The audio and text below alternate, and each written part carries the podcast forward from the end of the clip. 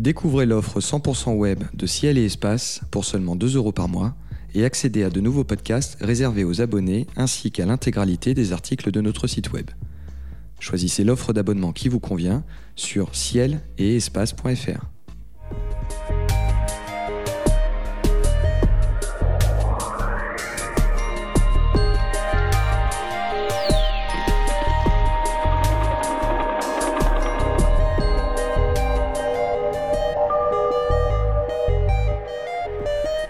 Bonjour et bienvenue sur les podcasts de Ciel et Espace. Vous nous posez régulièrement la question comment devient-on astronome? Quelles sont les études à faire? Quels ont été les parcours des astrophysiciens aujourd'hui en activité?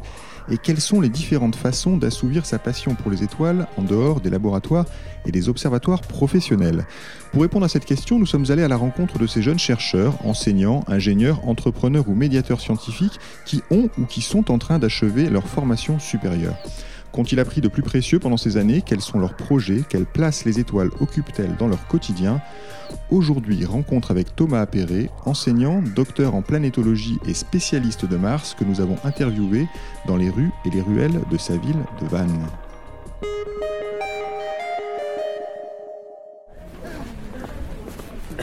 Thomas Perret, bonjour. Bonjour. Alors, euh, nous sommes ici à Vannes, sur les bords du golfe du Morbihan. Euh, donc en Bretagne, a priori très très loin de, Mars et de la planète rouge. Et pourtant, il y a un rapport entre cette ville et cette planète. Eh ben, le rapport, c'est vous, euh, Thomas Appéré, euh, qui avait, qui produisait en fait ici de superbes panoramas martiens. Les lecteurs de ciel espace ont découvert vos photos dans le numéro de janvier-février 2019, et on a eu envie de, vous rencontrer en marchant dans mhm. cette ville où vous enseignez, car vous êtes enseignant, et on y reviendra un petit peu plus tard. Euh, la première question que je voulais vous poser, euh, Thomas Appéré, c'est ces superbes panoramas. Évidemment, ils ne sont pas produits directement par euh, la NASA et les agences spatiales. En revanche, les images sont évidemment des images produites par les robots. Curiosity, Insight, beaucoup en ce moment. comment vous vous les procurer et est-ce que c'est facile finalement d'accéder à ces images pour les traiter comme vous, comme vous le faites? Alors ces photos sont accessibles en fait sur euh, le site de la NASA qui euh, les, les publie en fait euh, quotidiennement et les met à disposition du public. Ce qu'il faut savoir qu'aux États-Unis en fait le, contribuable paye pour les missions spatiales directement. Donc la NASA a un devoir de publier les photos dès qu'elles sont obtenues, contrairement à l'agence européenne où là il y a des délais qui sont un peu différents. Et donc on profite finalement du fait que ces photos soient disponibles rapidement pour pouvoir euh, publier nos, productions. Quand je dis nous, c'est en fait je fais référence à la communauté des, personnes qui font du traitement d'image en amateur. Et on, profite de cette euh, disposition, euh, de cette disponibilité des photos pour en faire des panoramas voilà, accessibles à tous. Il suffit donc de télécharger les photos sur le site de la NASA ou sur d'autres sites en fait qui ont été créés pour les mettre en ligne de façon un peu plus facile d'accès. Elles sont répertoriées de façon un peu différente de la NASA. Et une fois qu'on a ces photos, euh, je dirais que tout un chacun peut créer des panoramas en utilisant un logiciel, euh, on va dire gratuit de panorama qu'on peut trouver par exemple pour faire de la photographie amateur. Hein. Il suffit de faire des photos en changeant légèrement euh, l'angle de vue et puis ensuite on les assemble euh, dans ces logiciels. Alors c'est pas si euh, forcément aussi simple que ça, il y a quand même du travail. Parfois certaines images vous les travaillez beaucoup, on sent qu'il y a un traitement sur les couleurs notamment pour rendre les panoramas les plus réalistes possibles. Il y a toujours ce fameux débat sur la, question de la couleur des, images de, Mars. vous avez évoqué euh, cette difficulté, enfin en tout cas cette facilité d'accès des, images de la NASA à ciel et espace et en tout cas euh, parmi les gens qui s'intéressent à la vulgarisation, on se plaint souvent de la politique de, l'ESA à ce, propos. Est-ce que vous-même vous avez aussi des difficultés à accéder aux images de l'ESA? Je pense en particulier euh, ben, aux, images qu'on attend toujours de l'atterrisseur mascotte sur l'astéroïde Ryugu. C'était il n'y a pas si longtemps que ça et on attend toujours un panorama du sol. Vous avez euh, les mêmes difficultés ou vous avez vos entrées euh, pour avoir ces euh, images-là Je n'ai pas mes entrées, non. Je suis comme tout le monde là. je ne fais pas partie de l'équipe scientifique de Mascotte. Et donc je dois me contenter des quelques photos publiées par notamment le DLR, hein, l'agence spatiale allemande. Et bon là c'est vrai, on reste sur notre fin, donc il y a largement de quoi se contenter avec les autres missions actuellement en orbite autour des différents corps spatiaux.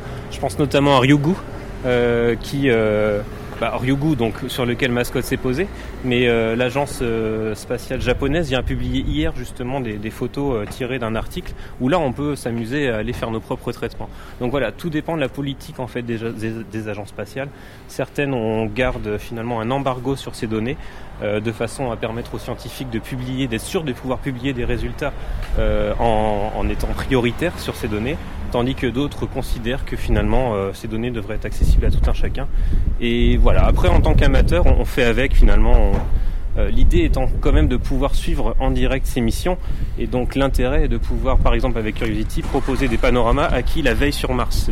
Tout l'intérêt je le trouve est ici, c'est de pouvoir téléporter euh, le spectateur, l'internaute sur Mars pour essayer de suivre quasi en direct les missions sur Mars, où je, je, fais un aparté, il y a beaucoup de vent, peut-être que les auditeurs l'entendent. Nous sommes en Bretagne, mais ça me fait penser que Insight a d'ailleurs enregistré le vent de Mars il n'y a pas si longtemps que ça. Tout à fait, ouais. oui, oui. Alors on fait un peu la euh, même chose sur Terre. On pourrait, voilà, nous on fait la même chose sur Terre avec notre micro. Sur Mars, c'est beaucoup plus ténu, mais euh, mais là aussi, hein, on, euh, je trouve que l'intérêt justement de, de, ces missions spatiales, c'est que maintenant elles, elles développent différents sens on, a la vision, on essaie, comme, vous, le disiez, j'essaie de corriger euh, les couleurs martiennes pour, euh, en fait, finalement, j'invente rien, je compare simplement les données euh, obtenues par Curiosity et mises quotidiennement à jour avec les données qui ont été traitées par la NASA et au bout de six mois, finalement, les données traitées sont publiées. Donc cette fois, ce ne sont plus des données brutes, mais des données qui ont été ajustées avec justement les courbes des différents capteurs, donc pour corriger les couleurs des capteurs, hein, comme ce que font, finalement nos appareils photo. Quand on prend une photo, il y a toujours une petite correction qui est faite automatiquement. Et eh bien la NASA, elle se prend six mois pour calibrer les photos, pour les, sortir euh, de façon euh, précise. Et euh, cette calibration, donc j'ai développé des, des algorithmes sur mon ordinateur euh, chez moi en fait pour pouvoir faire ces corrections automatiquement et pour pouvoir proposer finalement directement des données qui sont corrigées. Forcément la correction n'est pas celle de la NASA, mais j'essaie de m'en rapprocher le plus possible. Euh, combien de temps ça vous prend? Parce que quand on va sur votre galerie euh, Flickr, hein, à votre nom Thomas Perret, sur Flickr il y a de, des panoramas alors de Mars, mais il y a aussi, y a aussi la Lune, il y a aussi les astéroïdes. c'est quand même beaucoup de travail. Est-ce que vous y consacrez plusieurs heures par semaine? Tout dépend. Bah, si je pouvais, j'y consacrerais euh, encore plus d'heures parce que c'est vrai que c'est un travail passionnant et finalement ces données c'est une vraie mine d'or. On parle l'idée c'est un peu de chercher des fois des pépites dans cette euh, bibliothèque gigantesque de données euh, et d'ailleurs la Planetary Society propose souvent des tutoriels pour aller chercher comment exploiter de nouvelles données. Donc on pourrait y passer des heures et des heures, mais il faut savoir que voilà il n'y a pas que ça dans la vie. J'ai aussi une vie de famille, j'ai aussi évidemment un métier d'enseignant qui demande beaucoup d'heures. Donc c'est un loisir, c'est un hobby, donc j'y consacre le temps que j'y peux. Euh, quand ça vient après les autres euh, priorités, on va dire, de la vie, évidemment. Euh, et, tout dépend. Le, temps de travail sur une photo dépend vraiment de la photo. certains, les panoramas, c'est souvent assez long à réaliser parce qu'on a différentes corrections de parallaxe à, à, à faire. Les, les couleurs peuvent des fois être à corriger individuellement. Ça dépend vraiment d'une image à l'autre. On peut avoir des temps, ça peut être plusieurs dizaines d'heures sur un panorama sur lequel je travaille d'ailleurs actuellement, où il s'agit de coloriser des photos noir et blanc. Ah oui, et sur Mars là, on est sur, Mars, justement, ouais, sur Mars sur un coucher de soleil. Tandis que d'autres photos, eh bien finalement c'est assez rapide à faire. Euh, il y a juste euh, voilà, euh, à ajouter les photos entre elles, les, les superposer entre elles et, et obtenir ce panorama rapidement. Alors ce goût, euh, ce goût euh, martien, il vient pas de, nulle part et, d'ailleurs euh, vos, compétences en, traitement de données ne sont pas non plus tombées du ciel, j'ai envie de dire. vous avez vous avez soutenu une thèse en 2012 précisément euh, qui, concernait, euh, qui concernait Mars. Est-ce que vous pouvez nous donner le, sujet, le titre de votre thèse? Alors, ma thèse portait sur le cycle actuel de l'eau sur Mars et j'étudiais des données qu'on appelle hyperspectrales acquises par la sonde européenne Mars Express. Le but était en fait d'étudier les glaces martiennes qui sont des glaces de CO2, glace carbonite et, la glace d'eau. Et j'étudiais finalement cela dans le cadre du cycle de l'eau pour comprendre comment les, neiges martiennes contribuent à ce cycle actuel de l'eau sur Mars. Et j'ai été amené en thèse en fait à traiter des données euh, qui ne sont pas celles de Curiosity, mais finalement le traitement de données euh, la méthodologie que j'ai développée est assez similaire. Donc je réutilise finalement cet apprentissage de l'algorithmie à ce, à ce loisir euh, quotidien. Euh, ce, goût pour, Mars et cette, thèse martienne, c'était quelque chose qui venait de loin. Vous aviez décidé tout petit que vous vous intéresseriez à Mars. Vous aviez un goût pour l'astronomie. Comment ça s'est décidé ça, vient finalement. On est assez proche des, racines de, cette passion, puisque c'est quand j'étais au collège, enfin de, ce je me souviens de cette période maintenant assez lointaine c'est du collège où je me souviens avoir aimé l'astronomie. Alors, euh, ah, c'était à Séné, donc là une commune juste euh, limitrophe, et euh, je me souviens avoir observé. Alors ça doit être à une des étoiles. j'ai observé Saturne dans une lunette et le fait d'avoir vu cet objet qui n'était pas ponctuel, mais vraiment voilà une, planète avec sa forme particulière et surtout son anneau, c'est ça qui m'a donné le virus. Et puis après, j'ai, je me suis informé sur l'astronomie, j'ai découvert l'astronomie, et puis je me suis tombé sur un livre sur Mars. Je ne sais plus quel livre c'était, mais en tout cas, je me souviens avoir. Euh, ce qui m'a marqué, c'est vraiment le gigantisme des structures martiennes, les canyons gigantesques, extrêmement grands, qui ridiculisent le Grand Canyon américain, euh, les volcans comme Olympus Mons. En fait, ça m'a fait découvrir qu'il y avait un autre monde qui ressemblait à la Terre, mais qui à la fois ressemblait, mais était totalement euh, démesuré comparé à la Terre. Et donc, j'ai vraiment eu cet esprit euh, cette, euh, comment dire, ce goût pour l'exploration, un peu comme les grands explorateurs voilà, qui veulent parcourir le monde. Bien pour moi, c'était parcourir le monde euh, via les sons spatiales en fait qui m'intéressait. Et c'est quelque chose que vous avez donc pu, une passion entre guillemets que vous avez pu assouvir. On va se faire écraser par une voiture, on va reculer un tout petit peu. On est coincé, il faut le raconter à nos auditeurs, entre un petit train touristique et une voiture dans les petites rues de Vannes. Il faut faire attention. donc sur Mars, vous avez donc fini, commencé par faire une thèse euh, euh, dans les, années 2009-2010. Et, en fait, avant, vous aviez fait, euh, je crois, une école d'ingénieur. Votre parcours, c'est ça C'était un parcours oui, voilà, d'ingénieur J'étais au lycée ici, j'étais au lycée ici à Vannes. Donc, je suis revenu finalement enseigner dans la ville dont je suis originaire. J'étais au lycée à Vannes et puis j'ai ensuite poursuivi dans une classe préparatoire, hein, comme plusieurs de mes camarades. Je me suis orienté vers une école d'ingénieur. Alors cette école d'ingénieur, je ne l'ai pas choisie au hasard. C'est une école d'ingénieur en physique à Grenoble qui proposait en dernière année de faire un parcours, euh, un double parcours avec un master 2 d'astrophysique. Il y avait l'école de physique de Strasbourg proposait aussi cela, mais comme je préfère le ski, euh, voilà, au, au pays plus plat de Strasbourg. Euh, à l'Alsace, voilà, euh, j'ai préféré partir à Grenoble hein, pour le ski entre autres. Et, euh, et, en dernière année, je me suis, bah, je me suis pas mal posé la question. Le, finalement, l'astrophysique, je savais que c'était, n'y pas forcément beaucoup de débouchés, mais bon, je me suis dit, allez, tant qu'à faire, on y va, on va tester. Et puis, ça m'a permis de faire une thèse suite à cette école d'ingénieur, euh, une thèse à Grenoble, à l'IPAG, en astrophysique. Euh, L'IPAG, c'est un gros laboratoire euh, de, Grenoble. Vous avez euh, comment ça se passe quand, on démarre une thèse Je ne sais pas si vous aviez déjà travaillé sur le sujet martien pendant votre parcours d'école d'ingénieur. Juste avant, en fait, l'année, enfin l'année d'avant, la dernière année d'école d'ingénieur, on, fait donc ce master 2 et j'ai fait un stage, le stage de fin d'année de master 2 était consacré en fait au thème de ma thèse. Voilà, j'ai pu, j'ai eu la chance de continuer mon stage en thèse, donc pour pouvoir poursuivre les recherches qui étaient effectuées avec euh, mon directeur de recherche à, l'époque. Et euh, alors voilà, l'idée c'est ça, c'est qu'on j'avais pas encore travaillé sur Mars. J'avais commencé à aborder la planétologie d'un point de vue professionnel et non plus seulement euh, un loisir. Il me semble que c'était en première année d'école d'ingénieur où j'ai fait un petit stage d'observation où j'ai commencé à manipuler un peu les données spatiales au sein du laboratoire. Ça s'appelait à l'époque le LPG, le laboratoire de planétologie de Grenoble. Et là, j'ai pu euh, voilà, vraiment mettre euh, les mains dans le cambouis, je dirais, euh, en manipulant des vraies données spatiales. Et ça m'avait tout de suite beaucoup plu. Et ça, vous encouragez quiconque est aujourd'hui étudiant ou vient de passer son bac à, tout de suite essayer de mettre les mains dans, le, dans, la recherche Le plus tôt possible. Moi, c'est le conseil que je donne à tous mes élèves. C'est si vous, vous posez des questions d'orientation, vous ne savez pas trop quel parcours suivre, il faut faire des stages d'observation. On ne peut pas forcément pratiquer quand on a seulement 14 ou 16 ans mais euh, il faut le plus tôt possible essayer de vérifier déjà qu'on a ce goût pour la recherche, euh, parce que c'est quand même un métier assez particulier et très exigeant. Euh, et puis quand on est passionné, en fait, on, découvre, on peut justement révéler une passion et qui va nous guider sur les rails de, cette orientation assez rapidement finalement, et puis nous orienter voilà vers une classe prépa, vers une faculté ou, ou autre. Donc c'est vraiment un conseil que je donne. Essayez le plus tôt possible de faire des stages dans des laboratoires pour découvrir ce métier. Alors, venons-en plus, plus en détail sur le déroulement d'une thèse. Euh, donc, une thèse, c'est 3 ans, 4 ans, euh, ça dépend. Euh, c'est financé parfois par le ministère de, la Recherche qui fournit des bourses, parfois par des, entreprises, je crois. Il y a des oui, thèses tout à fait, des thèses qu'on appelle CIFRE, financées en partie par, voilà, cofinancées par une entreprise. donc, finalement, vous étiez donc en école d'ingénieur à Grenoble, vous faites donc cette, cette spécialisation et vous démarrez votre thèse comment, comment, ça, comment ça se passe? Vous commencez par faire quoi? Une énorme bibliographie? Vous êtes directement euh, dans le bain? Votre directeur de thèse vous dit vous allez travailler là-dessus, enfin tu vas travailler là-dessus et puis c'est terminé. Comment ça se passe? Ça dépend, je pense, ça dépend. Enfin, de par les discussions que j'ai pu avoir d'autres collègues de thèse, ça dépend beaucoup du directeur de thèse. Certains sont très directifs et vont dire bah voilà, il faut qu'on écrive notre premier article rapidement parce que là aussi, euh, on sait que pour le recrutement derrière, l'idée maintenant c'est d'avoir le plus d'articles possible. Donc ça peut être ça, écrire l'article le plus rapidement possible ou alors fouiller plus le sujet sur lequel on est en train de travailler. Alors moi j'avais déjà des données que j'avais exploitées en première année de thèse, mais euh, l'état d'esprit de mon directeur de recherche c'était vraiment d'étudier le problème sous toutes ses facettes. Ce qui fait qu'en fait à la fin de ma première année j'avais pas encore écrit mon premier article, mais j'étais déjà en capacité d'en écrire deux en fait, parce que on avait tellement exploité le sujet qu'on arrivait avec un gigantesque article euh, qui, qui finalement a dû être coupé en deux. Donc j'ai publié la première partie de mon article en, finalement début de deuxième année.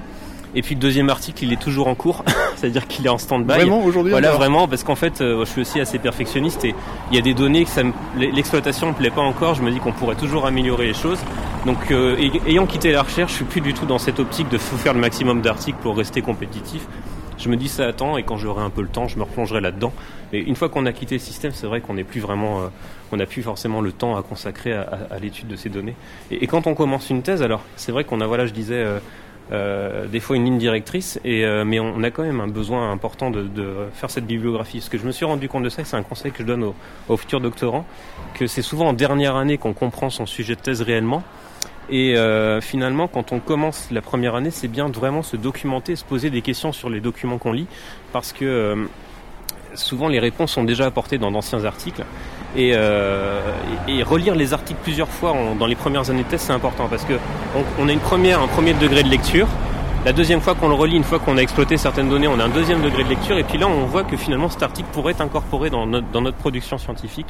Et il y a vraiment, voilà, cet aller-retour est important pour euh, ne pas négliger la bibliographie, c'est vraiment important. Faut, faut pas commencer tout de suite euh, euh bien en tête sur euh, l'analyse des données, mais plutôt voir ce qu'ont fait les prédécesseurs et s'inspirer éventuellement de leur méthodologie pour euh, voilà, élaborer notre propre méthodologie et comparer les anciennes données aux nouvelles données, etc. etc. Est-ce que le, le, le, rôle des, des, des, autres membres du laboratoire, j'imagine que quand vous avez fait votre thèse, il y avait sans doute d'autres doctorants, comme on dit, euh, au même moment.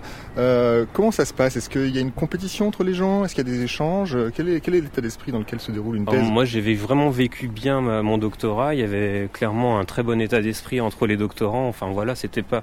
On est tous un peu dans, enfin, dans le même bateau, je dirais dans la même galère en, en fin de thèse, parce qu'on va C'est une galère en fin de thèse? Bah, en fin de thèse, on sait qu'on va vivre euh, un peu cloisonné euh, à rédiger notre mémoire pour moi, ça faisait, je crois, quasiment 400 pages. Donc c'est vrai qu'on a, on a envie de tout donner, quoi, de tout mettre, euh, tout ce qu'on a pu travailler sous toutes les facettes euh, de la recherche qu'on a pu mener. On a envie de le, pondre euh, dans un document. Alors, certains font ça plus court, certains prennent leurs articles, les traduisent en français et, simplement, voilà, les, les, concatènent pour faire une thèse. Mais on est quand même tous, voilà, très occupés à la fin. Alors au début, c'est vrai qu'on a tendance à profiter et finalement à on voit trois ans c'est assez aller Au ski voilà, aller au ski. Euh, on organise des sorties en ski euh, tous ensemble. Euh, il y a des rencontres entre doctorants de différentes disciplines aussi. Ça c'est très enrichissant parce que on découvre vraiment ce que c'est que chercheur aussi à cette, à cette période-là. On n'est plus contraint d'aller en cours. On, on, a vraiment notre emploi du temps finalement à gérer. On peut donner des cours. Par contre, moi j'ai trouvé ça très intéressant. voilà, entre collègues, entre doctorants, on, on pouvait voilà chacun aller donner des cours dans les différentes facultés ou en école d'ingénieur mais l'état d'esprit, je l'ai pas vécu comme une compétition. C'était vraiment un esprit d'entente. On, échange, on s'échangeait des programmes qu'on écrivait. Euh, on, voilà, on échangeait aussi sur nos sujets de test. c'est, c'est important d'aller dans les séminaires pour pouvoir voir ce que font les collègues, se renseigner, souvent prendre des idées. Et puis quand on reste coincé sur euh, bah, une façon de traiter des données, de montrer à quelqu'un d'autre qui est dans un sujet complètement différent peut souvent débloquer la situation. Donc il faut surtout pas rester isolé plutôt travailler en équipe. Et il y avait plusieurs personnes qui travaillaient sur le sujet de Mars euh, en même temps que vous On était, je crois, 5 ou 6 à travailler sur le sujet martien. Hein. Vous avez gardé des liens avec euh, ces gens-là Ah oui, j'ai gardé bah, surtout mon directeur de thèse que j'ai revu là il n'y a pas longtemps à Nantes euh, à l'occasion d'une conférence qu'il donnait sur Pluton. Euh, et puis mes différents collègues, ensuite, bah, ça peut être des liens euh, qui sont quand même à Grenoble, donc on n'a pas forcément l'occasion de se voir très souvent. Mais j'ai plus gardé des liens avec les Nantais, avec le laboratoire de planétologie de Nantes, euh, notamment Stéphane Lemouilly. Voilà, il est pas loin, hein, c'est à une heure de route d'ici. Et donc, bah, par rapport à, à, mon traitement de photos, donc moi, j'axe plus ici mon travail sur la vulgarisation. Mais je, bah, par exemple, François Sivet, qui est le président, enfin le, le le fondateur de VR 2 Planet, euh, qui est une société qui produit des logiciels de réalité virtuelle pour la planétologie. Oui, dont on a parlé d'ailleurs dans Ciel Espace, effectivement. Donc en fait, il utilise certaines de mes données pour ses panoramas. Donc on a essayé de garder des liens. Euh, moi, je fais plus le lien avec l'école, et puis eux, euh, avec la recherche. Euh. Alors on passe là sous une voûte, rapidement. On rattrape nos auditeurs à la sortie du passage. Euh, Aujourd'hui, euh, votre, euh, d'ailleurs, vous, vous, avez commencé à aborder le sujet. Euh, votre l'interface entre les pros et les amateurs, c'est quelque chose qui manifestement vous tient à cœur. En tout cas, vous vous situez exactement sur cette sur cette frontière-là.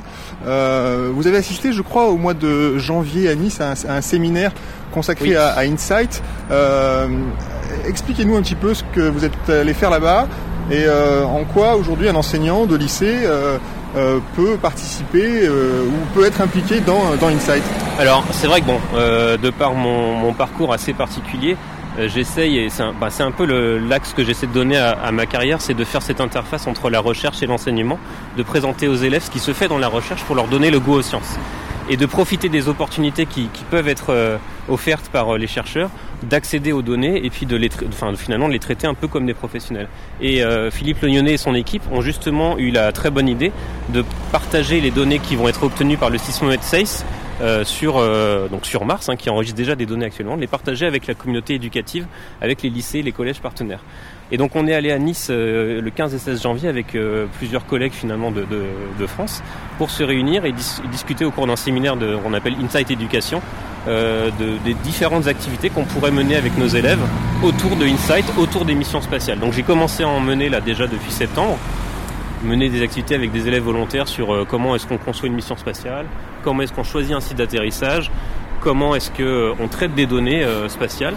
Et le but, voilà, c'est d'en faire des, bah, des, des, apprentis chercheurs et de leur donner vraiment le goût à, à la planétologie. Donc ça, c'est un, c'est le genre de, de, choses qui se fait de plus en plus. On parle beaucoup de, de sciences participatives oui. aujourd'hui. Euh, c'est quelque chose que vous développez. Il y a une autre casquette euh, qui, qui, est qui, est la vôtre ici, c'est vous êtes, je crois, enfin si c'est encore le cas, euh, le représentant du, du réseau national euh, Fripon. Est-ce que vous pouvez nous expliquer oui. ce que c'est? Alors Fripon, c'est un réseau de différentes caméras une centaine de caméras disposées un peu partout en France pour faire une grille euh, d'observation du ciel afin de localiser euh, les chutes de météores euh, qui peuvent donner lieu donc à des météorites euh, et puis de pouvoir récolter des météorites très fraîches à la surface de la France parce qu'on sait que euh, il y a un siècle, on détectait beaucoup plus de météores dans le ciel, alors que maintenant les gens sont plus rivés sur leurs écrans le soir, et finalement on observe, observe beaucoup moins le ciel. Ouais, c'est pas qu'il en tombe moins, c'est pas qu'il en tombe moins. Non, non, c'est pas l'apparition la, de la télévision qui a stoppé net les météores. C'est simplement l'observation du ciel qui s'est réduite. Et euh, l'idée est donc de, trouver en France euh, des météorites fraîches. Et pour ça, on a besoin de volontaires qui seront prêts à participer à ces campagnes. Alors j'organise ça, enfin, je gère ça euh, au niveau du, Morbihan mais j'ai pas mal délégué aux responsables locaux, donc les responsables du club d'astronomie de Saint-Gilles-de-Ruisse, qui gèrent directement la caméra. Je coordonne plutôt l'interface entre ce que fait le Muséum d'histoire naturelle à Paris et puis ce qu'on fait au niveau local.